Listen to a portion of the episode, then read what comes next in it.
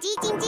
它没电了，传送黄豆营养给它，植物性蛋白质，满满黄豆，营养好喝，我最爱喝统一蜜豆奶，统一蜜豆奶。Hello, friends. This is Sandy. 我是彩玉老师。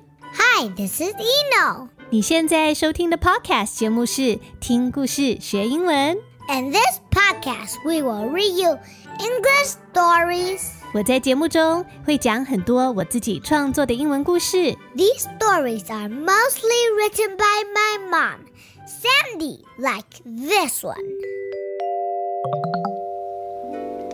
A few minutes later, Bear heard someone sneezing. He opened the door and saw a deer.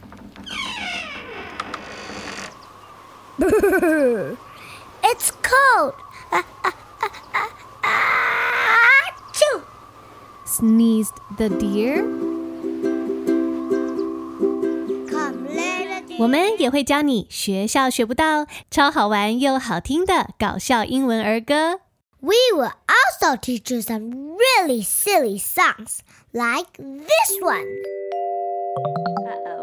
Uh-oh. Now he's a sticky moose Uh oh, now he's a sticky moose who liked to drink a lot of juice. who liked to drink a lot of juice. He was a sticky moose. He was a sticky moose who liked to drink a lot of juice. who liked to drink a lot of juice. Singing away, oh, Sing away, way, oh, way, oh, way, oh, way, oh,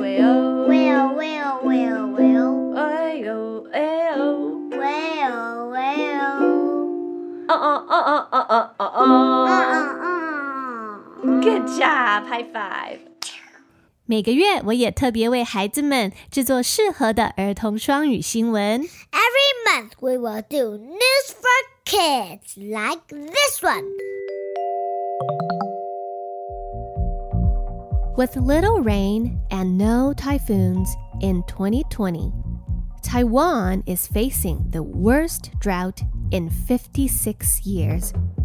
Many lakes and dams are drying up.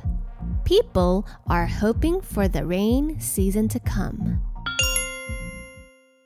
希望透过这些好听的故事、歌曲、合适的儿童双语新闻内容，帮助小朋友降低对英文的害怕，拉近孩子们跟英文之间的距离。 We are going to show you how fun learning is So put on your listening ears. and get ready for tons of fun learning English. 我们就节目中再见喽！Take care, polar bear. Bye bye, butterfly, See you later, alligator. and a wild crocodile.